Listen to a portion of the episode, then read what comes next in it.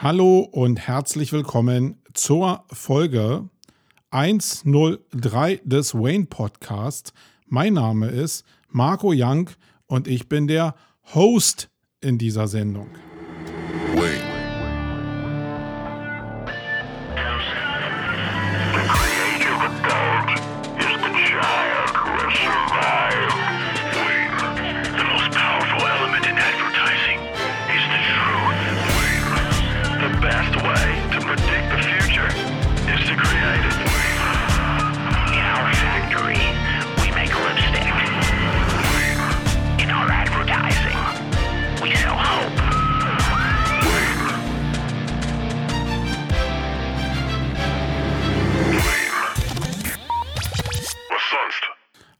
Herzlich willkommen nochmal zur Ausgabe 103. Mein Name ist Marco Jank und ich bin der Host in dieser Sendung. Wenn du hier noch nie zugehört hast, dann will ich dir kurz erklären, wie dieser Podcast hier funktioniert. Der geht so roundabout eine Stunde, also relativ lang. Du musst dich ein bisschen darauf vorbereiten, äh, also dir die Zeit reservieren oder du musst den einfach an mehreren Teilen hören, wenn er dich überhaupt interessiert. Ähm, aber die grundsätzliche Struktur ist so, dass wir zu Anfang immer ein Housekeeping machen, wo ich die letzte Ausgabe, nämlich die 102, ein bisschen Revue passieren lasse, reflektieren lasse, was da so an Feedback gekommen ist und was ich noch nachbereiten muss. In der letzten Ausgabe ging es ja um die SERP Manipulation. Geht da was? Geht da nichts? Ähm, da habe ich spannende Erkenntnisse, glaube ich, mit rausgezogen.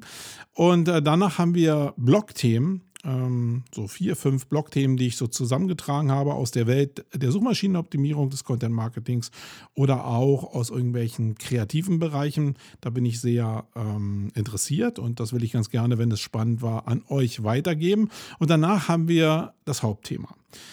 Ähm, Im Hauptthema ich habe lange überlegt, ob ich dieses Thema überhaupt anreiße. Will ich mal was thematisieren, was wirklich ein Agenturthema ist? Und ähm, wenn du jetzt ja, vielleicht nicht in einer Agentur arbeitest oder Chef einer Agentur bist, dann wird es dich vielleicht nicht so interessieren.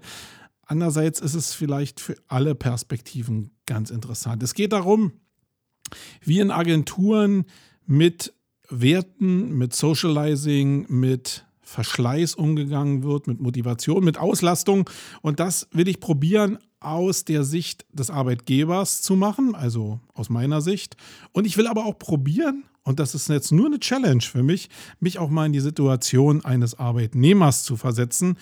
Ähm, auf dem Papier bin ich das ja selber auch, aber ja, ich will mich mal auf die andere Seite versetzen und probieren, ein paar Lösungen rauszufiltern, wie das so funktionieren kann, dass beide Ebenen eben nicht gegeneinander arbeiten, sondern miteinander arbeiten. Und da habe ich in der letzten Zeit, in den letzten Monaten sehr viel auch als Unternehmer dazulernen müssen und das will ich ganz gerne aus meiner Perspektive mit dem Stand jetzt mit dir teilen und reflektieren. Mal gucken, wo wir da landen. Das ist ein ziemlich mutiges Projekt, weil jeder da eine andere Meinung zu haben wird, aber wir gucken mal.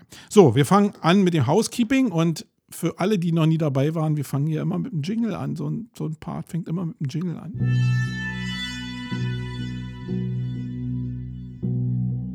Glaubst du, Brain Szene?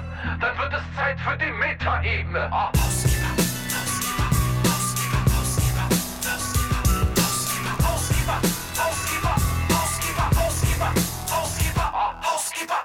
Ja, Housekeeping. In der letzten Ausgabe 102 habe ich ja mich versucht, mit dem Thema SERP Manipulation ein wenig auseinanderzusetzen. Ähm, wer dazugehört hat, der wird gemerkt haben, dass ich mich nicht ganz so leicht damit getan habe, weil ich glaube, da ich glaube irgendwie gar nichts. Ich habe ein ganz komisches Gefühl dabei, weil viele Leute darüber reden und sehr viele Leute so tun, als hätten sie Ahnung in dem Bereich. Ich aber eigentlich weiß, dass gar nicht so viele Leute Ahnung in dem Thema haben. Und es mich trotzdem wundert, dass das nicht irgendwie so auf die Tagesordnung kommt, weil aus meinem Dafürhalten da wirklich eine ganze Menge möglich ist. Ich will aber, oder ich wollte das auch in der letzten Ausgabe nicht so thematisieren, weil ich glaube, es ist nicht die richtige Zeit, das zu thematisieren. Und das ist für jemand wie mich, der auch eine Agentur leitet, die sich mit dem Thema auseinandersetzt, nicht ganz so einfach, äh, das Thema jetzt hier einfach so aufzulegen, weil das natürlich auch dazu führen könnte, dass man in bestimmten Bereichen auch in die Schussbahn von Google kommt und wer will denn da schon in diese Schussbahn kommen von einem Search Quality Team oder so. Deswegen halte ich mich da ein bisschen bedeckt. Ähm, alle Leute, die bei uns Kunden sind, muss ich jetzt mal sagen, die ähm, oder auch Kunden werden, die ähm, ja, mit denen würde ich mich darüber unterhalten und das als Option sehen, weil das sind natürlich nicht immer hochskalierbare Möglichkeiten und Sachen, die immer funktionieren, aber die Aussicht auf Fleischbällchen ist relativ hoch, so würde ich es jetzt mal behaupten. Ähm, was ich sehr spannend finde, ist eigentlich die Psychologie dahinter. Jetzt mal abseits von dem Thema.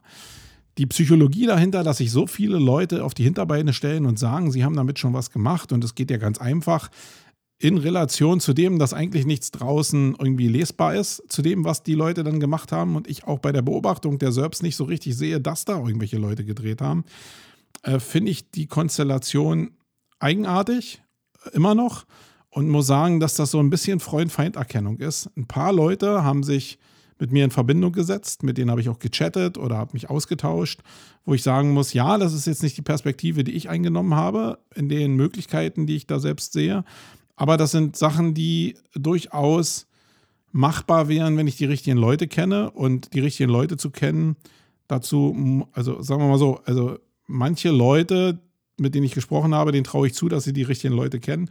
Und manche, die in den Kommentaren auch teilweise was geschrieben haben, denen traue ich das ehrlich gesagt nicht so richtig zu. Also ist ein ganz komisches Ding, das merkt er jetzt vielleicht auch, dass es wie ein Stück Kernseife ist. Und ich will das auch weiterhin so behandeln. Es gibt ein paar Leute, die gesagt haben, sie schreiben da noch Posts zu. Ich bin mal gespannt. Äh, bis jetzt hat noch keiner Enter gedrückt und das wird ja auch ein, das wird ja auch einen Grund haben, warum keiner Enter gedrückt hat. Weil man kann ja sich so als Leader positionieren in dem Bereich. Aber warum will da sich keiner positionieren? Das ist ein bisschen komisch. Das fühlt sich eigenartig an und das ist, ähm, ja, könnt ihr mir gerne nochmal reflektieren. So, dann habe ich noch ein Fundstück gefunden, was hier in diese, ins Housekeeping reinfällt, weil ich habe ja in den letzten Ausgaben, in den letzten Folgen, wenn wir ein bisschen so zurückgehen, immer eine ganze Menge über Sur gemacht. Für alle, die jetzt hier das erste Mal zuhören, Sur ist so der Bereich schnell und hektisch reich werden im Netz. Also wenn dir versprochen wird, dass du innerhalb von 14 Tagen ein sehr stattliches, fünfstelliges Einkommen ein, äh, einnehmen kannst, einspielen kannst oder sogar Millionär werden kannst. Manche übertreiben es ja sogar und sagen, du kannst Millionär werden innerhalb von 14 Tagen, wenn du nur meinem 100-Punkte-Plan folgst. Und dieser 100-Punkte-Plan, der kostet 10.000 Euro, die du mir überweisen musst. Und somit ist eins klar, er wird es schaffen, wenn er genug äh, Spinner findet, die das glauben, äh, seine, sein fünfstelliges Einkommen zu gewährleisten im Monat. Und ich glaube, wir leben in einer Welt, wo, das, wo die Aussichten ganz gut sind, dass da genug ähm, ähm, minder bemittelt hört sich so blöder an, aber man hat ja wenig Mittel, um das beurteilen zu können. Denn deswegen passt das eigentlich ganz gut, ähm, denen die Taschen voll zu machen. Und was ich sehr, sehr schön finde, ist, dass ja auch dass andere Podcaster auch diese, also kleinere Podcaster wie so ein Nischen-Podcast wie Fest und Flauschig, dass die auch dieses Thema Sur aufgenommen haben und sich gerade mit diesem liebenswerten Kollegen, Kollege auseinandersetzt, äh, auseinandergesetzt haben, der ja eigentlich so mal ein ganz cooler Rapper vielleicht war und dann aber sehr stark abgedriftet ist in irgendwelche Fantasiewelten und auch in diesen schnell und hektisch reich äh, Bereich, wo damit gespielt wird, anscheinend ganz knallhart, dass Leute, die ja schnell zu Geld kommen wollen, dass die geködert werden ähm, über ein System, was sich Alpha Mentoring nennt. Und das, ja, dazu gehören immer zwei Seiten, muss man sagen. Es gehört ein sehr dominanter Mensch dazu, der die Leute ins Boot zieht. Und es gehören immer Leute dazu, die vom Selbstwertgefühl irgendwie oder von dem, was sie im Leben erlebt haben, noch nicht so ausgereift sind. Nur wenn diese beiden Welten zusammentreffen, dann gibt es überhaupt Nährboden für so eine Systeme. Aber was ich in den letzten Ausgaben auch schon gesagt habe, es gibt leider immer mehr Nährboden dafür, weil es so, wir sind sowas von wertefrei geworden, dass alle eigentlich nur noch daran danach gieren, irgendeinen Wert zu bekommen. Und wenn es dann auch sowas wie eine Alpha Mentoring Group ist, dann ist es ja vielleicht auch okay, weil wenn du da drin warst und du hast dein Lehrgeld gezahlt und merkst, es funktioniert für dich nicht, dann hast du was im Leben gelernt. Früher sind wir auf den Baum geklettert, runtergefallen, haben uns das Bein gebrochen und sind vielleicht das nächste Mal wieder raufgeklettert, aber waren deutlich vorsichtiger. Oder wir sind halt gar nicht mehr raufgeklettert, weil wir Schiss hatten. Ähm, heute sind es nicht mehr die Bäume, weil die Helikoptereltern vielleicht irgendwie alles so ein bisschen abfangen, aber es sind vielleicht Leute wie Kollegen, die dir die Schmerzen bereiten, dass dein Gehirn irgendwie Erfahrungswissen tanken kann. Und deswegen weiß ich gar nicht, ob das am Ende des Tages so schlecht ist. Ich finde es doof, dass sich da Leute die Taschen voll machen, ja. Aber in unserer neuen Welt ist vielleicht schmerzvoll nicht mehr Baumklettern, runterfallen, sondern Geld verlieren, weil Geld genug da ist. Und was ich eigentlich sagen wollte, ist, dass jemand wie Jan Böhmermann, der ja bei Fest und Flauschig zu Hause ist, auch so dieses Video einfach nachgestellt hat, was der Kollege äh, mal gemacht hat, wo er ja wirklich auf die Kacke haut, wo er eine neue Zeit einläutet für die Alpha Mentoring Group ähm, und Leute damit stark machen will und alles wegficken will, was da draußen äh, rumkreucht. Also ist nicht mein Sprachschatz, sondern das ist das von Kollega. Und Jan Böhmermann hat diese, dieses Video, was ich auch nochmal in die Shownotes verlinken werde, in den Shownotes verlinken werde, nachgestellt. Und wirklich sehr, sehr gut nachgestellt. Und egal, ob man Jan Böhmermann jetzt mag oder nicht mag, der Aufwand und die Möglichkeit, also erstmal muss man dieses Thema ja finden. Damit fängt es erstmal an. Man muss sehen, dass da ein gewisser Trieb drin ist, ein gewisser Drive drin ist. Das, da ist Drive drin, weil Kollege wirklich eine riesen Followerschaft hat. Und die Tatsache, dass dieses Video von ihm halt über 300.000 Views hatte, zeigt ihm ja, dass da eine gewisse Traktion drauf ist. Und auch das Feedback, was er vielleicht über Fest und Flauschig auch bekommen hat oder über die Redaktion von Neo Paradise. Und was er jetzt macht, das ist eigentlich das Coole. Er nimmt das Thema auf, weil er es erkannt hat, und dann probiert er es zu, reprodu zu, zu reproduzieren und für seine für seine Art umzuwandeln, nämlich ähm, das ZDF so mit ins Boot zu nehmen und jetzt so eine Mentoring Group für öffentlich-rechtliche zu machen. Und jetzt kann man darüber schmunzeln. Ähm, das ist natürlich wirklich eine, eine coole Nummer, wie er das macht. Man kann darüber schmunzeln, weil es ja sehr satirelastig ist. Aber ich will euch immer mal mit zurücknehmen, eine Vogelperspektive einzunehmen oder hinter die Kulissen zu blicken. Das, was er da macht, ist nicht gerade unaufwendig. Das heißt, er muss erstmal eine Filmcrew haben, okay? Die hat er, äh, weil das sein tägliches Geschäft ist. Wenn du das selber machen wollen würdest, musst du dir eine Filmcrew besorgen, die diesen Look and Feel und das Color Grading und die Art des Films äh, wirklich drauf hat. Dann musst du dir Räume suchen, die, die das Szenenbild auch darstellen. Also du musst irgendwie eine, eine Soundanlage haben, ähm, einen, einen, einen Computermischpultplatz, ähm, und muss danach äh, irgendwie eine, Muckibude machen, wo die Wände rot sind. Das war ja das Grundkonzept von Kollega, so sah das aus. Und das musst du erstmal nachstellen. Das hat er gemacht und das ist nicht ganz unaufwendig. Entweder du suchst dir eine Location, die so aussieht, oder du suchst dir irgendwelche Räume, die zwar so geschnitten sind, als wenn es so ähnlich wäre. Und dann musst du die Wände halt noch streichen, weil die Wände halt sehr markant rot waren in dem Video von Kollega. Und das ist alles nicht unaufwendig. Dann musst du noch Leute suchen, die deine Crew sind. Ich glaube, das ist das Einfachste, weil da kann er einfach ein paar Pappnasen aus, aus seinem Umfeld nehmen, die auch jeder kennt. Und dann wird das schon ein Lacher werden. Das war in dem Fall auch so, dass er irgendwelche Sachen natürlich überzogen hat, satirisch überzogen hat.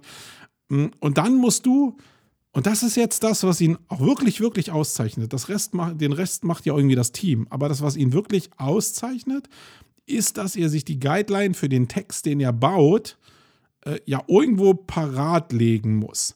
Für mich sieht es in dem Video nicht so aus, als ob er von einem Teleprompter abliest, sondern ich glaube, dass er wirklich ein Typ ist, der so eine Sachen mit Big Points auswendig lernt und dann abspulen kann. Ich glaube, das Video geht über 10 Minuten und er redet sehr viel. Der Redeanteil ist sehr hoch. Und ich glaube, dass er so ein Typ ist, der wirklich sehr viele Sachen aufnehmen kann, sich merken kann und dann gut verpacken kann. Und das ist nicht nur einfach so machbar, sondern das ist am Ende des Tages Talent. Diesen Content zusammenzubringen, diesen Content umsetzen zu können und dann auch noch natürlich über die Reichweite von Neo Paradise, ähm, ZDF Neo, ähm, so, so heißt es, glaube ich, ZDF Neo, ähm, dann auch unters Volk zu bringen und natürlich auch über seine Geschichte sowieso die Reichweite zu haben, dass ähm, sehr viele Reporter und Journalisten äh, sowieso an den Lippen und an den Zeilen von Jan Böhmermann hängen. Also guckt euch das Video mal an, es ist wirklich klasse gemacht und zeigt eigentlich, wie man, zeigt per Excellence, wie man Themen hijacken kann, die eine gewisse Traktion haben. Und wenn man das intelligent macht, und vielleicht geht das auch mit weniger Einsatz als das, was er jetzt über öffentlich-rechtliches Budget da abfeiert. Ähm, dann mach es. Aber ähm, du musst ein paar Skills halt mitbringen. So, ähm, jetzt seit der Ausgabe 102 haben wir ja was Neues, nämlich äh, das hier. Attention everybody. It follows a commercial break. Ein kommerzieller Bruch äh, ein Bruch mit dem Podcast so ein bisschen. Ich will es aber gar nicht so richtig brechen lassen. Äh, ich will erstmal den Partner vorstellen. Das ist wie in der letzten Ausgabe Ahrefs, ein Tool, was sich mit Backlinks auseinandersetzt. Also das ist ja gar nicht so ein richtiger Bruch, sondern ist eigentlich richtig im Thema drin. Und ist so im Thema drin, dass wir dieses Tool auch schon seit Jahren einsetzen. Also ich bin jetzt auch nicht so, dass ich mich hier irgendwie verbiegen muss, sondern ich finde dieses Tool wirklich cool. Aber ich will jetzt auch nicht sagen, hm, es ist jetzt das beste Backlink-Tool und es hat die besten Daten. Äh, das sind Sachen, es gibt noch eine andere Backlink-Tools da draußen, keine Frage. Äh, das ist das, was wir nutzen. Das hat ja ein bisschen was mit Feeling auch zu tun. Aber und das ist ein großer Grund, warum wir uns auch für dieses Tool entschieden haben. Es hat ein paar Sonderfunktionen, die andere Tools nicht haben. Und die macht es ganz besonders. Und das ist auch eine, eine Sache, die einen Anbieter auszeichnet, wenn er sich eben mit Tools oder vielleicht auch mit kleineren Tools eben nicht nur im Kernbereich tummelt, sondern irgendwie so ein paar nützliche Benefits mitliefert. Und was wir vor einigen Monaten erst entdeckt haben, ist, dass die, dieses Tool Ahrefs ein kleines Nebentool anbietet, wo du erkennen kannst, wie zu einem Keyword, ähm, wie das Verhältnis zwischen Paid und Organic äh, im Verhältnis zu, der, zu dem angenommenen Suchvolumen aussieht. Ich gebe dir mal ein Beispiel. Du gibst in, die, ähm, in den Suchschlitz bei Google irgendein Keyword ein, vornehmlich eins, was ein hohes, hohes Suchvolumen vielleicht hat und was auch äh, die Möglichkeit besitzt, dass da vielleicht auch was verkauft wird, also so ein Trans, eine transaktionale Suche. Und es gibt ähm, dir ein, eine Ergebnisseite aus. Die ist eben auch sehr fokussiert dann meistens oder ist eine, eine Mischauslieferung von transaktionellen Ergebnissen und informationellen Ergebnissen wenn irgendwie nur ein Hauch von transaktionellen Ergebnissen oder ein Anteil da drin ist, dann wird Google Google Ads ausliefern, also Anzeigen ausliefern von Werbekunden. Und die werden mit vier Platzierungen oftmals über den organischen Ergebnissen angezeigt. Jetzt ist die Frage ja schon da für SEO, die organisch optimieren, ob dann dieser, wenn ich jetzt eine Position 1 kriege, äh, ist das überhaupt eine Position 1, sondern ist das eigentlich eine Position 5, weil vier andere Ads ja vor mir stehen. Und da muss man immer gucken, wie, viel, wie hoch ist das Suchvolumen auf dem Keyword und wie ist denn die Verteilung zwischen Paid und Organic in den Suchergebnissen. Und dazu hat Ahrefs ein Tool, ein Zeittool, was mir diese Anteile äh, ganz gut zeigt. Wo diese Daten herkommen, weiß ich nicht genau. Man munkelt so, dass es Toolbar-Sachen sein sollen. Für mich ist es eigentlich auch egal, weil ich diese Sachen zumindest manuell verifiziere und da ist es mir nur wichtig, dass die Tendenz, wenn ich ein paar Sets selbst manuell fahre, dass die in dieselbe Richtung geht und ich ein gutes Gefühl bekomme. Ähm, und da ist es eigentlich immer deckungsgleich gewesen, auch historisch betrachtet, äh, mit den Daten, die ich da bekomme. Weil du siehst nicht nur aktuell, wie dieses äh, Verhältnis aussieht, sondern du siehst es auch historisch. Du kannst also auf bestimmte Bewegungen innerhalb der, äh, der CTR zum Beispiel in der Search-Konsole ähm, reagieren, indem du, oder reagieren, verifizieren, indem du dir diese Daten von Ahrefs einfach mal reinziehst und anguckst und dann guckst, ob vielleicht der Anteil der äh, Google Ads so gewachsen ist, dass die CTR faktisch runtergehen muss, weil du eigentlich auch mit der Position 1 gar keine Rolle mehr in den SERP spielst. Und das ist jetzt nur De Desktop gemeint. Ähm, Im Mobile ist es ja noch sehr viel schlimmer, weil wenn du da vier Ads über dir hast und dann auch die Position 1 hast, vielleicht in der Suche organisch, dann bist du gar nicht sichtbar auf einem Mobile Phone. Und das ist natürlich ein Problem.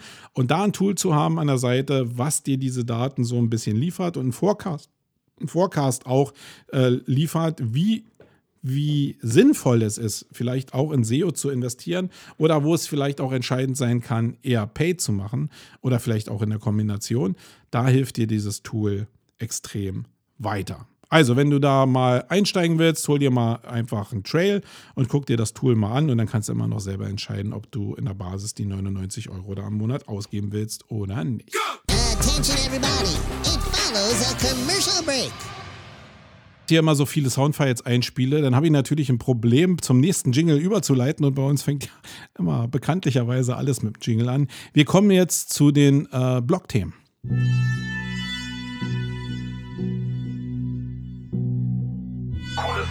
Der Blogosphäre, angerührt für die Legionäre. Oh.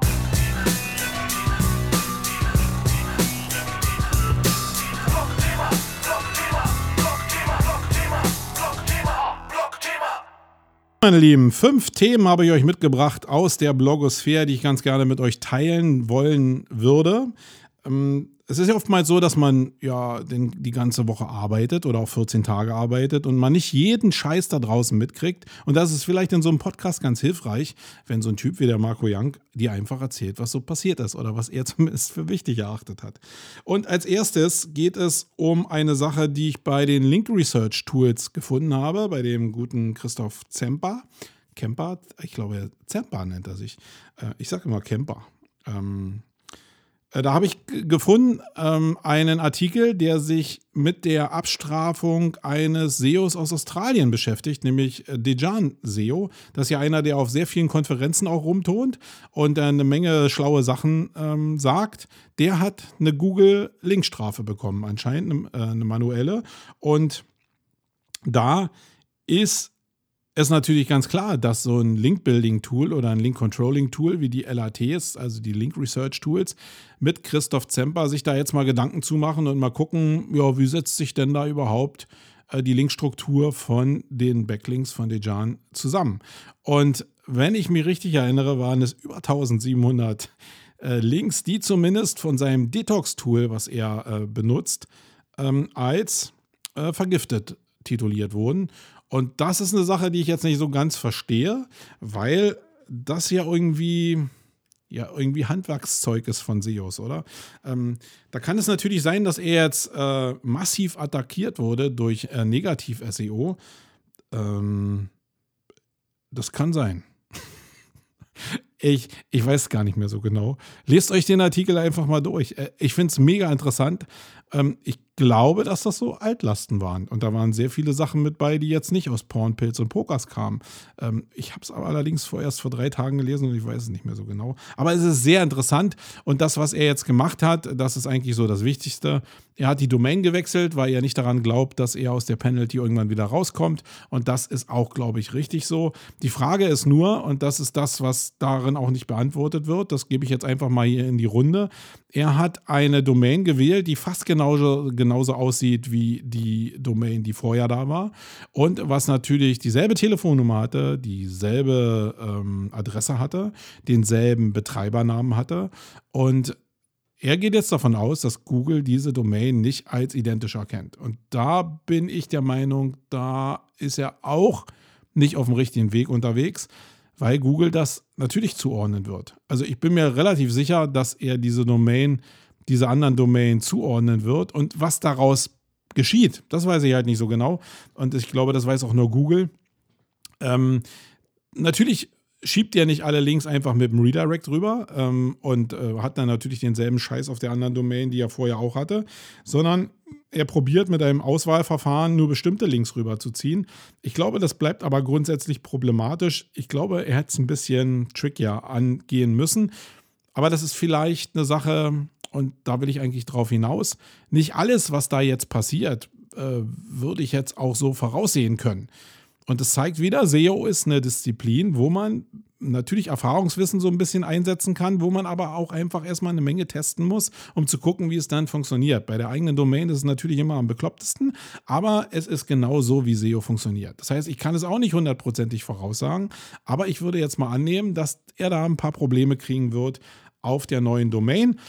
Und das Schöne ist ja, dass man als SEO das auch gar nicht beurteilen muss, sondern man muss eigentlich nur jemand haben, wie äh, den Young hier in dem Podcast, der dich auf so einen äh, Sachverhalt hinweist und du musst jetzt eigentlich nur dich hinsetzen und mit deinen Tools beobachten, was da passiert. Und dann kannst du dir die Fragen selbst beantworten. Das ist doch cool. Das ist doch das, was SEO ausmacht. Und nicht, ich weiß alles. Sondern das ist genau das, was ich so liebe an SEO. Und das soll hier eigentlich nur der Hinweis sein, dass das eben da stattfindet. Den Link dazu findet ihr natürlich wieder in den Show Notes. Ähm, dann habe ich eine wirklich traurige Sache. Nee, habe ich, ist nicht traurig. Ist das traurig? Nö, ist nicht. Ich weiß gar nicht. Ich bin so hin und her gerissen, wirklich hin und her gerissen. Nämlich der gute Karl Kratz, und den kennen ja viele da draußen. Und wenn ihr ihn noch nicht kennen solltet, dann solltet ihr dafür sorgen, dass ihr ihn kennt, indem ihr einfach ihn mal googelt und guckt, was der gute Junge so macht. Der hat bekannt gegeben, dass er zum Jahresende 2019 sich aus dem ja, aus der Öffentlichkeit faktisch verabschiedet. Das heißt, er wird keine Seminare mehr geben, er wird keine Konferenzen mehr organisieren und er wird auch nicht auf Konferenzen sprechen, wenn ich so richtig verstanden habe.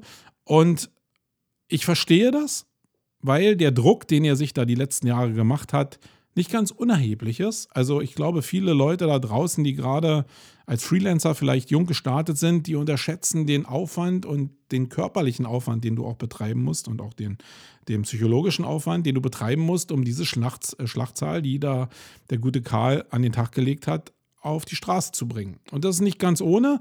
Und ich glaube, Karl ist jetzt auch in so einem Alter, wo er sich einfach mal ein bisschen zurückziehen kann und sich nur noch darauf beschränken kann, irgendwelche digitalen Produkte zu verticken. Und ich glaube, dass das auch finanziell vielleicht sogar lukrativer ist und mit weniger Aufwand verbunden ist. Ich muss ein bisschen äh, meine Skepsis äußern, weil ich glaube, dass er das machen wird, aber ich glaube auch, dass Karl so eine Rampensau ist und ähm, ich, ich habe so das Gefühl, ja, er macht das, er macht es vielleicht zwei, drei Jahre und irgendwann kommt er wieder. Ich kann mir das nicht vorstellen, dass er ganz weg ist, sondern entweder stichelt er immer aus dem Hintergrund oder er kommt einfach wieder, weil er irgendwie, das ist auch eine unruhige Seele. Der, der will auch was verändern. In dem Kopf ist doch immer Karussell. Aber jetzt ist es erstmal so, dass der gute Karl sich zurückziehen will. Also Karl, wenn du ja zuhören solltest, ich wünsche dir alles Gute. Die Beweggründe sind mir egal. Ich kann sie mir einigermaßen vorstellen, weil wir kennen uns ja ein paar Minuten. Ähm, alles, was dir dein Herz sagt in diese Richtung ähm, und du folgst dem, ist richtig. Mehr gibt es dazu nicht zu sagen.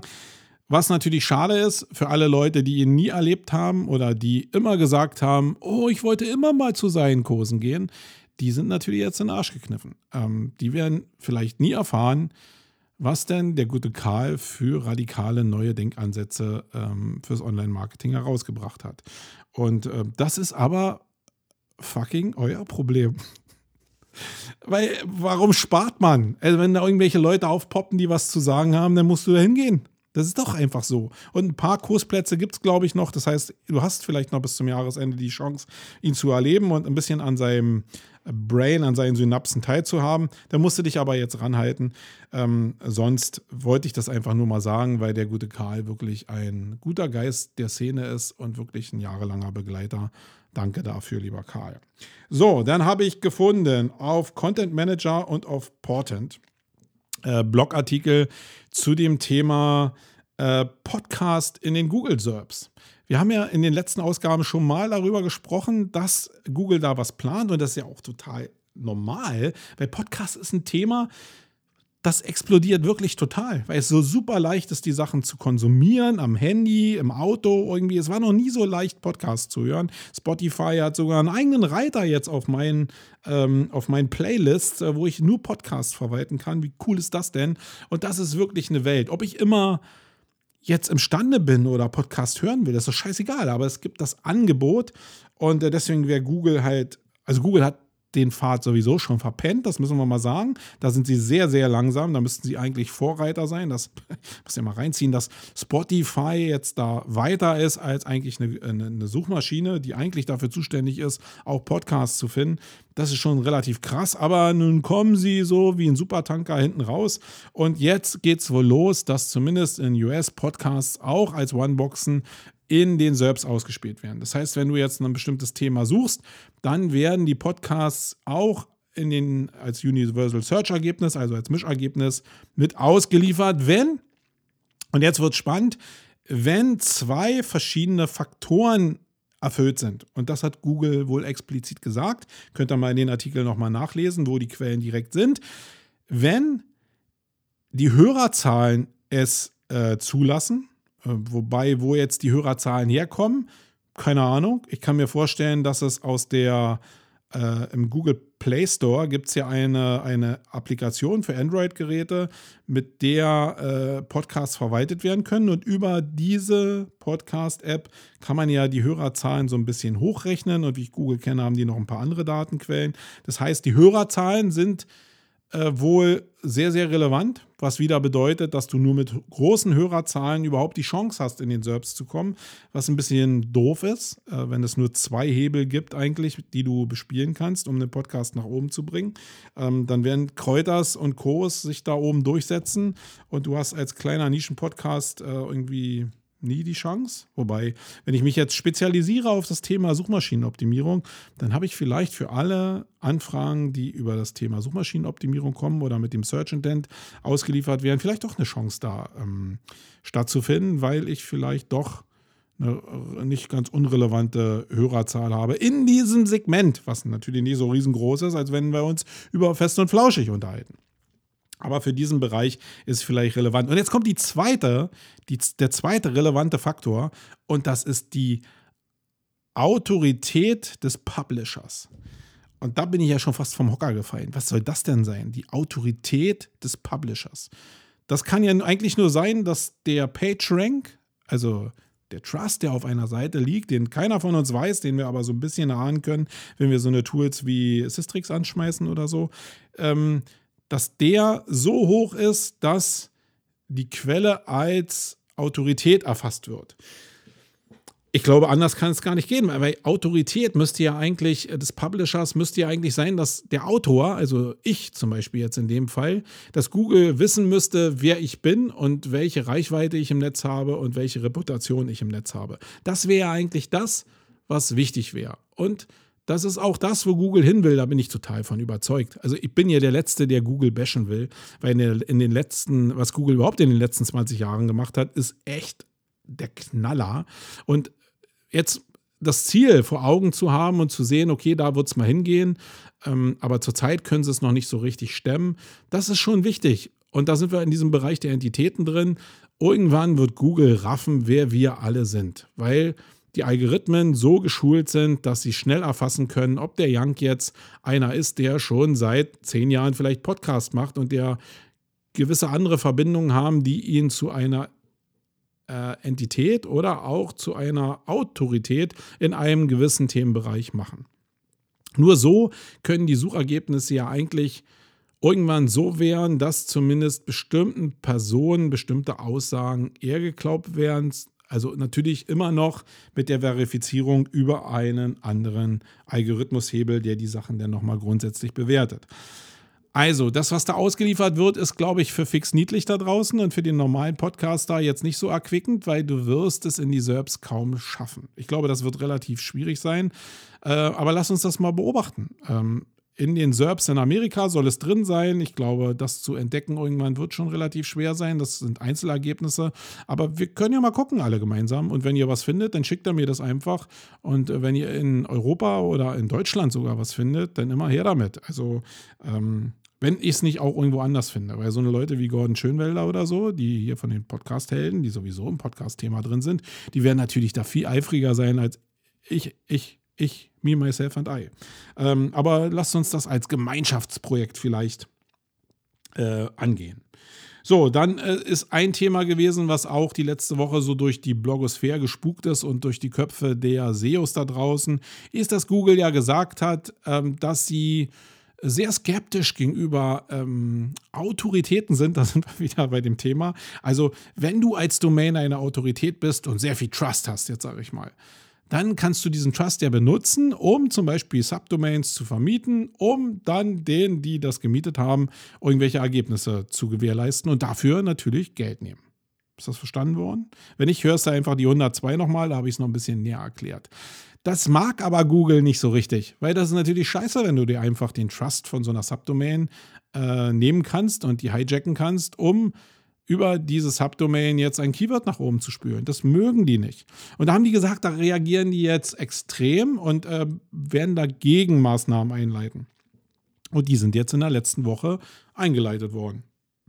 Ich war sehr gespannt, wie diese Gegenmaßnahmen aussehen. Eigentlich müssten diese Gegenmaßnahmen ja so aussehen, dass sie die Subdomains, die sie finden und hoffentlich Algorithmus äh, finden, vielleicht auch aber erstmal manuell, um dann den Algorithmus zu schulen, dass sie die finden und ins Nirvana katapultieren. Das wäre eigentlich das Wichtigste. Und das wäre auch das, das Zeichen, was wichtig ist. Nun machen sie das ein bisschen anders, weil Google ist ja Google. Ähm, sie haben, wie ich finde, einen anderen Ansatz gewählt. Also es gibt muss man wissen, es gibt dieses Spielfeld von, ähm, von Vermarktung von Inhalten, also dieses Hijacken gibt es auf zwei verschiedenen Ebenen. Nämlich einmal als Subdomain, was ich schon gesagt habe, und es gibt es aber auch als Verzeichnis. Du kannst also auch ganze äh, Verzeichnisse hijacken und ähm, da haben sie angefangen. Und hm, das ist natürlich eigentlich ganz cool. Weil, wenn man das so ein bisschen hochspinnt, dann haben die Verzeichnisse natürlich so eine Signalwirkung. Sie werden ja irgendwann gesehen haben, also bei mir, ich muss mal runterbrechen, bei mir auf dem Schirm sind mehr Subdomains. Das liegt aber vielleicht auch daran, dass ich mich mehr über Leute ärgere, die eben das über Subdomains organisieren und ich die halt in, meiner, in meinem Fokus mehr habe. Das Thema mit den Verzeichnissen scheint aber insgesamt größer zu sein. Das heißt, wenn du jetzt irgendwelche Universitätslinks bekommst und da ein ganzes Verzeichnis faktisch gehijackt hast oder geordert hast, ist ja genau dasselbe, dann scheint das auch so historisch gesehen ähm, ja verbreiteter gewesen zu sein. Das heißt, da ranzugehen macht durchaus Sinn. Und Jetzt ist es ja so, dass die diese Verzeichnisse nicht völlig in den Keller geschickt haben, sondern einfach erstmal runtergestuft haben ähm, und es dadurch natürlich zu einer Kettenreaktion kommt, weil diese ganzen äh, Links, die jetzt in den Verzeichnissen drin liegen, erstmal grundsätzlich einen Hebel bekommen, der weniger Trust bedeutet. Und dadurch wird es auch eine Reduktion geben von den Rankings auf Seiten, die von so einem Trust gelebt haben. Und ich glaube, dieses Spielball so wie auf einer Kegelbahn einzusetzen, welcher Kegel, welcher Pin fällt jetzt noch, das ist intelligenter. Und eigentlich ist es auch das, was Google die letzten Jahre und Jahrzehnte eigentlich immer gemacht hat. Sie haben nie so ganze Felder grundsätzlich abgeschaltet. Ich glaube, das können sie auch nicht, weil das oftmals ja auch nicht ganze Verzeichnisse sind, die gehijackt sind, sondern da sind bestimmte Unterseiten vielleicht in Verzeichnissen drin. Äh, und das sind ja oftmals Quellen, die, die wirklich, die kannst du nicht einfach abschalten. Also ähm, das sind wirklich Autoritäten, die äh, Sichtbarkeiten von 500 und mehr haben. Und die schaltest du nicht einfach ab. Aber du kannst dich natürlich an den Verzeichnissen abarbeiten, wenn du merkst, da ist ein ähm, bisschen übertrieben worden in dem Bereich. Und dann kannst du dieses Cluster, was da dran hängt, äh, einfach von innen sich auffressen lassen. Das heißt, wenn ähm, diese Verzeichnisse einfach weniger Trust vererben und du siehst das auch an dem SI, dann ist natürlich, sind die Vertriebsteams, die diese Vermarktung von diesen Seiten machen, haben natürlich immer mehr Probleme, ihre Produkte an Mann zu bringen, weil es natürlich äh, die Rankings nicht mehr gibt, die man so als Referenz vorzeigen kann. Und das ist äh, dann am Ende vielleicht ein Problem. Und ich bin gespannt, wie sie es machen. Ähm, mich ärgert natürlich, dass die Subdomains immer noch drin sind. Und gerade hier für so einen Bereich wie ähm, SEO-Agentur Berlin haben wir so, so ein Beispiel. Äh, könnt ihr euch ja mal angucken, einfach. Und das, das muss weg. Das kann ja nicht, das kann ja nicht wahr sein. Warum das da oben ist, habe ich ja schon mal in den letzten Ausgaben beschrieben. Aber äh, das grundsätzlich kann das ja nicht die feine englische Art sein. So, und zu guter Letzt habe ich noch einen Beitrag gefunden, einen Blogbeitrag gefunden bei SEO Südwest. Und da geht es eigentlich äh, um das Thema, ob Traffic äh, Ranking relevant ist. Und da hat Google gesagt, nein, das ist überhaupt gar kein Ranking-Faktor, wie viel Traffic eine Seite hat. Und ich will das jetzt mal so ein bisschen äh, aus einer anderen äh, Sicht, aus einem anderen Sichtwinkel beleuchten, weil ich glaube, dass es natürlich im Algorithmus immer Sachen gibt, die ursächlich dafür sind, den Algorithmus zu äh, zu äh, beeinflussen. Und da haben wir ja so diese mehr, diese Annahme von 200 Ranking-Signalen. Ich glaube, es sind deutlich mehr mittlerweile. Aber nehmen wir mal an, dass 200 Ranking-Signale im Core für, die Such, äh, für das Suchranking immer noch Bestand haben. Dann gibt es natürlich mittlerweile sehr viele außenstehende indirekte Signale, die auch eigentlich Ranking-Faktoren sind, die aber nicht im Kernalgorithmus von Google drin sind. Und dazu gehört in jedem Fall die Userzufriedenheit. Da ist ja auch das, das ist ja auch das, wo Google hin will. Und dazu gehören gewisse Werte, wie zum Beispiel die CDR oder auch die Zufriedenheit auf den Seiten, was sich mit der Bounce Rate oder der Verweildauer auf den Seiten vielleicht auch widerspiegelt. Ähm, da gibt es ein paar Faktoren, die da mit reinspielen. Und natürlich ist das ein Mengenspiel. Wenn du jetzt nur einen zufriedenen Kunden hast und der löst entsprechende User-Signale aus, dann ist das natürlich Bullshit. Wenn du aber sehr viel Traffic hast auf einer Seite und alle erzeugen dieselben guten User-Signale, dann ist für Google natürlich das Indiz sehr, sehr viel größer, dass es sich um eine gute Seite handelt oder das Ergebnis entsprechend passend ist und ich schiebe das in den SERPs nach oben. Ja, also Natürlich hat das eine Ranking-Relevanz, aber sie ist eben vielleicht nicht im Kernalgorithmus verbaut. Und das musst du einfach so unterscheiden. Das heißt, du musst natürlich an der Zufriedenheit der User arbeiten und auch immer daran arbeiten, dass dein Business wächst, weil das natürlich auch über Direct Types in, Type-ins ähm, dazu führt, dass Google erkennen kann, dass deine Marke zum Beispiel stärker geworden ist. Und diese beiden Zusammenspiele sind schon wichtig, neben Link-Building und neben dem Content auf deiner Seite, um deine Seite nach oben zu spülen. Deswegen einfach nur mal eine andere Perspektive auf das Thema. Und ähm, dann ist das auch schon wieder Schall und Rauch, was Google da gesagt hat. Also wieder eigentlich wie nur so eine, so eine Worthülse, wie sie das immer machen und wie ich das auch meistens hasse. Wenn es nicht genau in die Richtung geht, die ich auch hören will, dann feiere ich sie natürlich. Das ist schon krass, wie Menschen da sind, einschließlich meiner Person. So, kommen wir zum Hauptthema.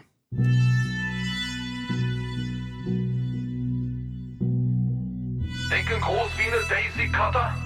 Sei bereit für das Main-Geschnatter. Oh.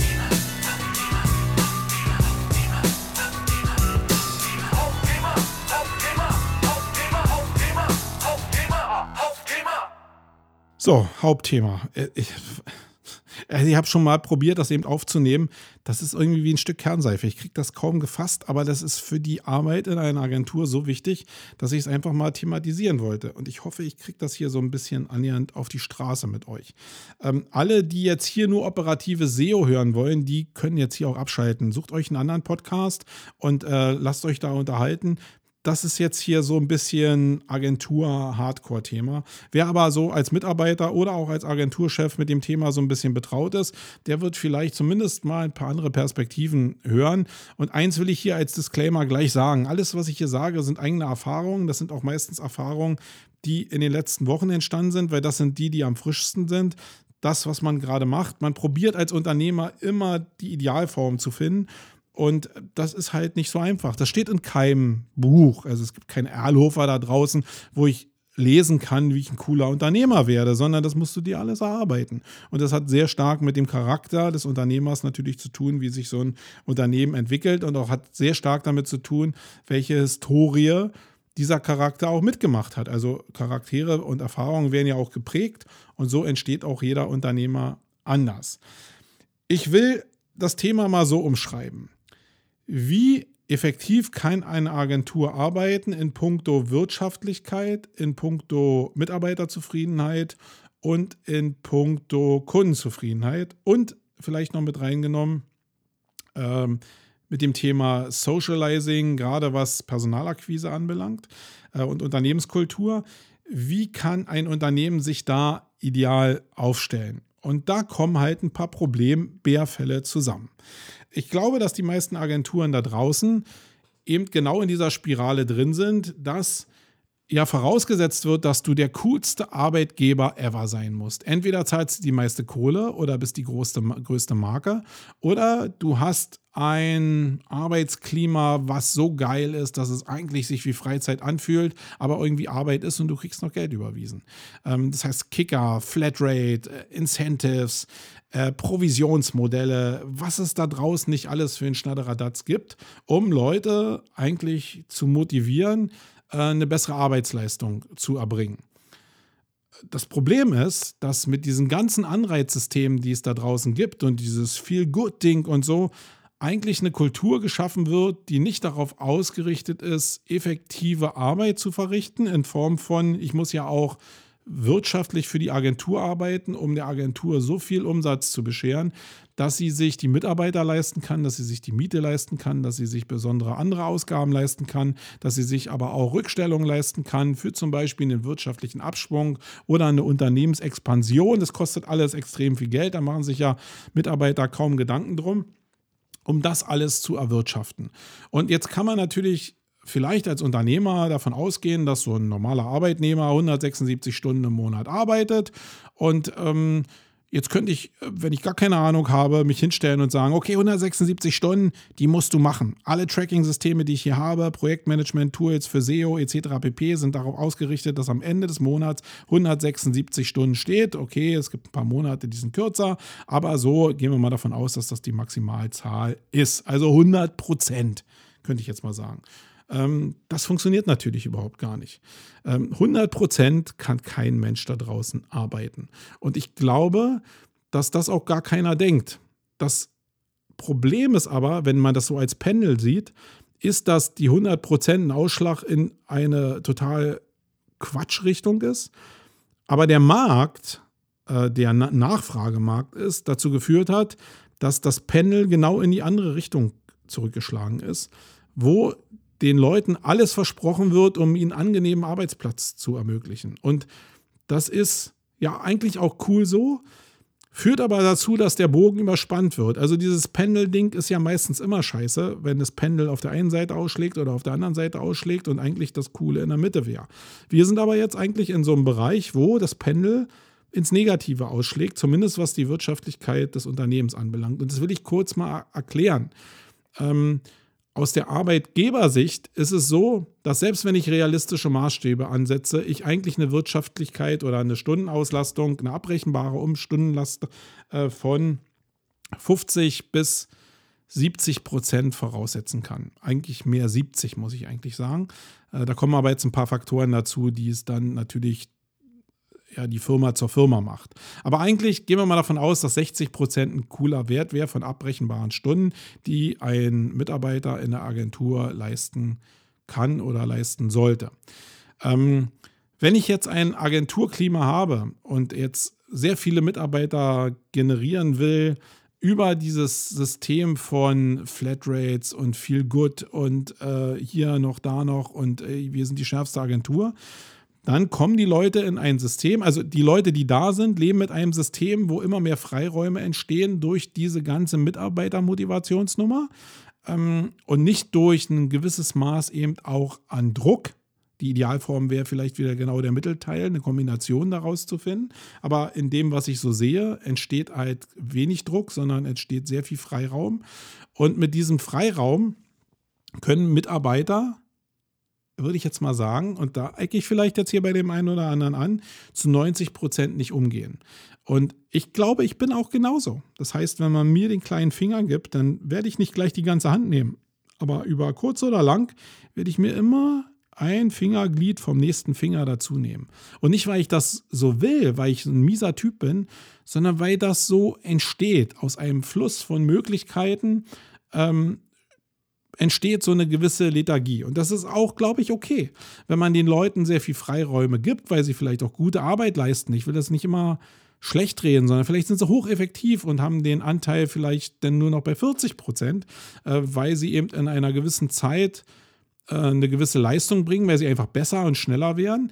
Dann ist es so, dass ja, das eigentlich dazu führen müsste, dass ich nicht bei 40 Prozent lande, sondern dass ich die effektiv zumindest wieder auf die 60 Prozent hochziehen müsste, um eine Wirtschaftlichkeit oder eine, eine, bessere Wirtschaftlichkeit der Agentur zu gewährleisten. Das ist nur das Problem, dass diese gesamtwirtschaftlichen Sachen von Mitarbeitern oftmals nicht gesehen werden. Und das ist noch nicht mal problematisch, wenn es so ist, dass das Wertesystem bei den Mitarbeitern so ist, dass du in einem gewissen Maß mit ihnen reden kannst oder zu einem gewissen Zeitpunkt mit ihnen reden kannst und gemeinsam festgestellt wird, hey, wir wollen dich jetzt nicht bis an die Schmerzgrenze bringen, aber wir müssen wieder auf die 60 Prozent, damit wir hier wirtschaftlich arbeiten können. Weil ich kann nicht nur einfach dein Feel-Good-Manager sein und das alles bezahlen, sondern ich muss mich auch darum kümmern, dass dein Job und der Job von den Leuten, die in der Familie, Firma arbeiten, dass der eben auch für die Zukunft abgesichert ist und dass der vielleicht, auch wenn es wirtschaftlich runtergeht, einfach für ein Jahr trotzdem noch weiter gesichert ist, weil hier so viele Leute arbeiten, die auch ihre Familie zu Hause ernähren müssen. Da heißt, das heißt, das, da ist ja auch ein wirtschaftlicher Aspekt dahinter, der die Leute dazu bewegen sollte, im gewissen Maß wirtschaftlich zu arbeiten. Wie gesagt, es geht nicht darum, den Trommler zu haben, der jetzt wirklich immer an die 100 Prozent rantrommelt, sondern es geht darum, diese 60, 70 Prozent wieder zu erreichen, die da war und die man sich so ja, abgeschmolzen hat und wo es halt cooler ist, irgendwie miteinander zu quatschen, vielleicht mal mit seinem Handy zu spielen, weil man schafft ja seine Arbeit schon. Ähm, ihr wisst, was ich meine. Ich glaube, das ist von beiden Seiten so. Und ein großes Problem, was Führungskräfte haben oder was Unternehmer auch haben, die Mitarbeiter angestellt haben, ist die mangelnde Führung. Ähm, das, was die Mitarbeiter da, was sich da entwickelt, das liegt eigentlich im Grundsatz daran, dass die Führung schlecht ist. Weil so eine Sachen entstehen nicht, wenn die KPIs stimmen, die monatlich gebracht werden müssen. Und, oder wenn die KPIs, die auch monatlich gebracht werden müssen, durch die Chefs auch entsprechend nachjustiert werden, weil sie um diesen Zustand wissen, dass sich manche Sachen effektiver gestalten und dann irgendwie aber die Gesamtleistung wieder nach oben gezogen werden muss. Ähm, und oftmals ist es so, dass die Mitarbeiter denn das nicht mal aus, aus, aus bösen Willen machen. Also gibt es natürlich auch welche, die das knallhart erkennen und auch knallhart ausnutzen und darauf warten, dass dann der Chef irgendwann mal kommt und jetzt gegensteuert. Und so lange nutzen sie das aus. Sie werden also, glaube ich, in der Regel nicht dazu kommen, dass sie selbst diesen Schritt machen. Ähm, das wäre vielleicht sehr effektiv, weil der Chef das auch zu schätzen weiß, wenn er das in die Richtung macht. Aber eigentlich geht es darum, dass der Chef oder der Vorgesetzte in irgendeiner Form reagieren muss und sagen muss, hey, stopp, hier ist was aus dem Ruder geraten, wir müssen jetzt umschwenken und muss das mit Druck verbinden. Bei dem anderen mehr Druck, bei dem anderen weniger Druck. Ähm, das heißt, Führungsschwäche ist eigentlich der Anfang von dem, dass sich so eine Abnutzung einschleicht. Ähm, insofern sind eigentlich die Unternehmer oder die Vorgesetzten oder die Personalverantwortlichen schuld an der Misere, wenn es denn diese Misere gibt. Und ich würde das jetzt nicht thematisieren, wenn ich das nicht in sehr, sehr, sehr, sehr, sehr vielen Unternehmen auch sehen würde, die ich begleite hier in der Beratung oder auch in irgendwelchen Mastermind-Gruppen, wo ich mich mit anderen Agenturen kurz schließe. Eigentlich ist die Problemstellung immer dieselbe. Und woran liegt das? Nicht, dass, also das Thema Führen habe ich ja jetzt gerade schon thematisiert. Das Problem ist nur, und alle Leute, die da draußen Kinder haben, die wissen das, Führen ist mega anstrengend. Führen ist wie Erziehen und Erziehen ist mega anstrengend, weil Erziehen nur funktioniert, wenn knallharte Regeln aufgestellt werden, die auch befolgt werden müssen. Das müssen nicht mal viele Regeln sein, aber es müssen ein paar Regeln geben, die eben knallhart nachvollzogen werden und wo die Leute auch wissen, okay, wenn ich über diese Schwelle rübergehe, dann hat das die und die Folgen. Und nicht, dass ich über die Schwelle rübergehe und ich weiß, dass es eigentlich nur in 10% Folgen haben wird, was denn so bei schlechter Führung oder bei nicht intensiver Führung eben passieren wird. Und das heißt, das ist eigentlich ein Manko, was in dem Unternehmen äh, vielleicht eine fehlende Wirtschaftlichkeit erzeugt. Wo ist jetzt die Lösung? Die Lösung ist halt härtere Führung. Und das ist eigentlich das, was wir uns so abtrainiert haben innerhalb der letzten 10, 20 Jahren, weil wir ja einen Nachfragemarkt haben. Das heißt, wir wollten den Mitarbeitern das immer so angenehm wie möglich machen auch gerade den jungen Menschen das so angenehm wie möglich machen und haben total verkannt, dass Führung ein Wert ist, der in einem Unternehmen einen sehr, sehr hohen Stellenwert hat. Und alle, die jetzt so den, die sich jetzt so über Nacken fühlen und die jetzt so spitze Haare fühlen, weil sich die Nackenhaare aufgestellt haben von dem, was ich jetzt erzähle, ich bin der Meinung, dass Führung jetzt nicht bedeutet, dass ich der Trommler und der Arsch bin, sondern Führung heißt, dass ich ein klares Rahmenwerk mache. Was ich immer gesagt habe, früher auch in der Schule, die Lehrer, die hart, aber herzlich waren, die eine knallharte Ansage gemacht haben, die aber auch in Problemfällen, wenn eben irgendwelche Schwächen da waren oder so, Ansprechpartner waren und die echt geholfen haben, aber mit dem nötigen Druck, dass das die coolsten Lehrer waren. Und das ist ähm, im Bildungssystem relativ ausgestorben. Ich kenne so einen Lehrer fast gar nicht mehr und das ist leider im Unternehmertum auch so ein bisschen ausgestorben. Ich glaube also persönlich, und da will ich mich hin entwickeln, dass ich eine gesunde Härte entwickle. Äh, und das ist, das fällt mir persönlich nicht so leicht, weil das mit Werten zu tun hat Und Werte verändert man nicht so schnell. Das ist ein Learning, was ich in den letzten Jahren auch in zahlreichen äh, Gruppen hatte, äh, dass das eben wirklich ein Problem ist. Du kannst Sachen schulen, aber du kannst ein Wertesystem, das zu ändern, ist eine Sache halt von Jahren. Und ich bin aber bereit, mein Wertesystem über Jahre zu verändern. Das Problem ist nur, wenn ich, und da sind wir jetzt beim nächsten Problem, es muss ein Wertesystem in der Firma geben. Das heißt, es muss eine Mitarbeiterauswahl gegeben haben, wo es ein Wertesystem gibt, was veränderbar ist. Wenn ich also gegensteuern will, und jetzt gehen wir mal davon aus, das ist zumindest meine Annahme, dass es ein normaler Fakt ist, dass du mit der Führungsstärke über die Zeit nachlässt und äh, es zu so einer gewissen Abnutzung kommt, dann musst du einen Personalstamm haben, die, wenn du mit denen in einer ordentlichen Form redest, sagen, reflektiert auch sagen, ja, Marco oder ja, Chef, du hast recht, da ist ein bisschen was eingezogen und lass uns das mal beheben, weil wir ähm, wirtschaftlicher arbeiten müssen, weil wir verstehen, dass wir uns besser aufstehen müssen, äh, aufstellen müssen, gerade wenn es jetzt wirtschaftlich ein bisschen runtergeht. Und meistens kommt ja so ein Druckpunkt nur, wenn das ein bisschen knapper wird. Und das ist bei vielen Unternehmen leider aktuell so, äh, dass es ein bisschen knapper wird oder sich die Abnutzung so stark radikalisiert hat, dass ähm, das äh, Gewinnverhältnis nicht mehr so richtig geil ist und man sich dann Gedanken machen muss. Und wenn man sich Gedanken macht und der Druck steigt, dann reagieren Menschen auch. Und jetzt kannst du einen Container haben, weil du totale Fehlentscheidungen im Personal getroffen hast, die dann sagen, ey, leck mir doch am Arsch, du kannst mich mal gerne abmahnen hier fünfmal und dann haue ich hier vielleicht auch ab. Und sonst mache ich hier meinen Scheiß weiter und alles, was du mir gegeben hast, das hast du mir gegeben, das kannst du mir auch nicht mehr wegnehmen. Und ich gehe keinen Schritt weiter zurück. Das ähm, sehe ich bei sehr vielen älteren Leuten gerade auch in dem Business, ähm, dass die sich da nicht mehr bewegen wollen. Und da ist genau der Punkt, wo du als Unternehmer sagen musst, okay, ich habe entweder die richtigen Leute eingestellt oder ich habe im großen Teil die falschen Leute eingestellt. Wenn die in so einer schwierigen Zeit mit dir gehen, weißt du, du hast auf die richtigen Pferde gesetzt. Wenn die in so einer Phase äh, nicht mit dir gehen und du vielleicht, ja, wenn du größer bist, auch über einen Personalrat oder so jetzt irgendwelche Druckmittel erfinden musst, dann weißt du, du hast eigentlich schon viel früher Scheiße gebaut. Und eigentlich musst du dir dann auch die Frage stellen, gerade wenn wir von Führung reden, welche Mitarbeiter hast du denn vielleicht, wenn du nicht mehr selber führst, in diese Führungsposition eingesetzt, weil die natürlich die Multiplikatoren sind von dem, was da erwartet wird äh, oder was sich da entwickelt. Und ganz wichtig dabei ist, dass es in dem Unternehmen ähm, eine gewisse Schlachtzahl grundsätzlich geben muss. Wenn du also, und da sind Startups extrem gefährdet, und das muss ich mal wirklich sagen, wenn du schnell wächst, weil du sehr viel Kohle hast und die Chance auf Fehlentscheidungen im Personal sehr hoch sind, dann ist auch die Chance relativ hoch, dass die Leute, die jetzt dazukommen, immer wieder auf ein nicht leistungsfähiges Scheißsystem treffen.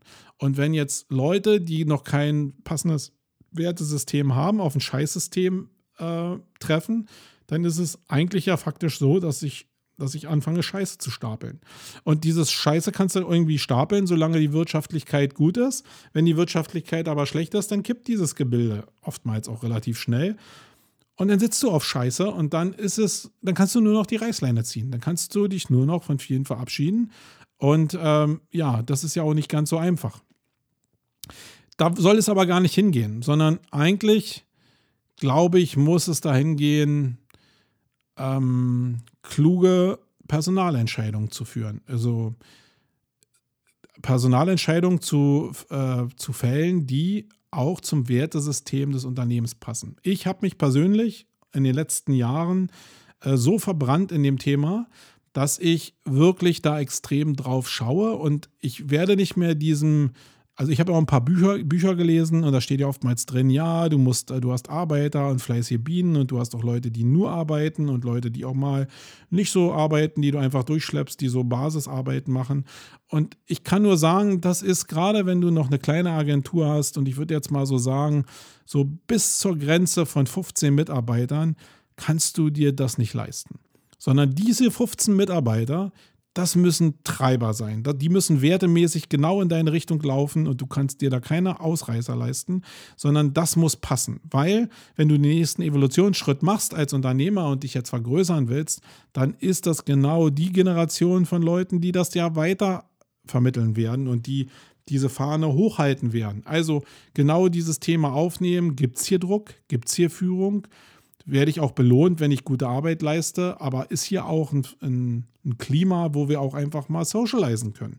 Und der ein oder andere wird sich jetzt ja vielleicht schon die Augen gerieben haben oder die Ohren gerieben haben, als ich gesagt habe, 60 Prozent Arbeitsleistung von Mitarbeitern ist halt vielleicht der Schnitt. Da werden die Leute gedacht haben, okay, na, da ist ja bestimmt 20 Prozent mehr drin. Ich glaube aber, dass die Werte in einem Unternehmen auch entstehen dadurch, dass Mitarbeiter sich einfach miteinander unterhalten. Und ich kann so viele Incentives mitgeben. Äh, und gehen wir mal weg von den Incentives, nehmen wir mal die Fortbildung. Ich kann den Mitarbeitern so viele Fortbildungen wie möglich geben und habe einen riesen Personalaufwand und verliere extrem Ressourcenposten an Zeit in einem Monat meinetwegen ähm, und habe eigentlich bildungsmäßig relativ wenig erreicht. Ich habe vielleicht aber viel mehr erreicht, wenn es so ein Klima gibt, wo sich Kollegen miteinander unterhalten zu bestimmten Sachen, die sie vielleicht auch im Netz gesehen haben während ihrer Arbeitszeit meinetwegen, die sie dann diskutieren, wo sich das nach Gequatsche anhört, wo man aber, wenn man einfach mal am Türrahmen steht, hört, die unterhalten sich über das Thema Suchmaschinenoptimierung oder über das Fachthema. Ähm, dann kann man da relativ tolerant sein. Und dann muss man vielleicht nur diese 60 Prozent einhalten, um einen guten Socialize-Wert zu haben und ein gutes Firmen- Konstrukt zu haben, ein gutes Wertesystem zu haben, um eben auch in schwierigen Zeiten zusammenzuhängen. Aber trotzdem gut zu führen. Ich glaube, das ist, diese Kombination musst du hinkriegen. Und das ist jetzt nichts, wo ich dir einen Zehn-Punkte-Plan geben kann, sondern ich arbeite daran, ähm, härter zu führen. Und härter meint stringenter zu führen, konsequenter zu führen, sodass das klar ist dass es Auswirkungen hat, wenn bestimmte Sachen nicht gemacht werden, aber auf der anderen Seite so viel Freiräume lasse oder versuche so viel Freiräume zu lassen, dass die Leute sich wohlfühlen. Und das ist ein Drahtseilakt.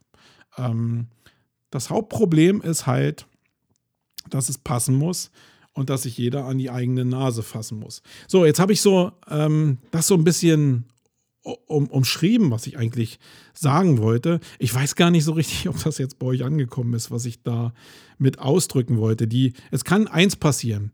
Die, ähm, die, die jetzt in einem Status von Mitarbeitern sind, die können jetzt sagen, was für ein Schwachsinn irgendwie, dass ich fühle mich selber, ich bin hier im Homeoffice ähm, und was erzählt der Junge da?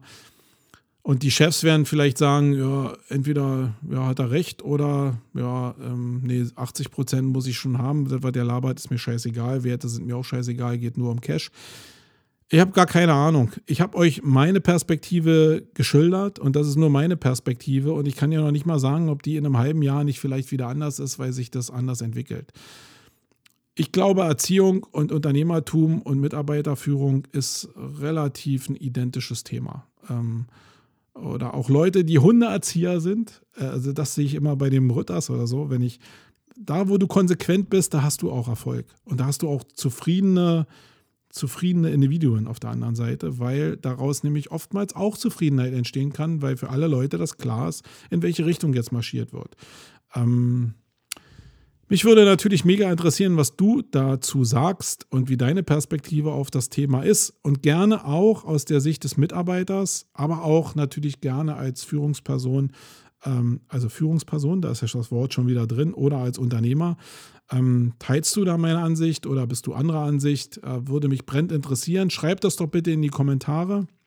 Ich glaube, da haben alle was von. Äh, oder schick mir eine Sprachnachricht oder chatte mit mir in irgendeiner Form über einen Facebook Messenger, äh, ping mich an, dann können wir darüber mal diskutieren und ich kann es dann in die nächste Sendung meinetwegen auch anonym mit reinnehmen, weil ich glaube, dass das schon wichtig ist ähm, für den einen oder anderen ähm, da draußen, um ein erfolgreiches Unternehmen zu bauen. So, das war es jetzt hier. Ich bin auch jetzt völlig durchgenässt, weil in Berlin haben wir wieder extreme Hitzewelle. Ich glaube, wir haben heute wieder 33 Grad gehabt. In dem Podcast-Studio ist es hier, hier steht die Luft, weil ich kann die Tür nicht aufmachen, weil dann hier mal Sound reinkommt. Aber das geht ja jetzt nicht mehr so lange. Es ist äh, Freitag, ein ganz ungewöhnlicher Aufnahmetermin. Ich muss Mittwoch eigentlich erst senden, aber da ich Montag nach Boston fliege zur Inbound und ich erfahrungsgemäß es da nicht schaffen werde, höchstwahrscheinlich da einen Podcast zu produzieren, habe ich das einfach hier am Freitag gemacht, um dann Mittwoch den Sendebutton zu drücken und euch dann mit diesem Podcast zu beglücken. Ich werde natürlich auch vielleicht einen Zwischenpodcast machen von der Inbound, euch ein paar Ergebnisse, ein paar Learnings vielleicht schon im Vorfeld geben vor der nächsten Sendung. Also guckt einfach mal in den Stream rein ob ihr bei äh, Spotify und Co. vielleicht einen Podcast so als Zwischending findet. Ich werde aber auch einen Facebook darauf nochmal hinweisen. So, ähm, das war's, die 103. Ich bin raus, habt eine schöne Woche und ähm, nehmt euch nicht alles so zu Herzen. Ich bin raus, euer Marco. Ciao. Wait. The creative adult is the child who has survived. Wait. The most powerful element in advertising is the truth. The best way to predict the future is to create it. In our factory, we make lipstick. In our advertising, we sell hope.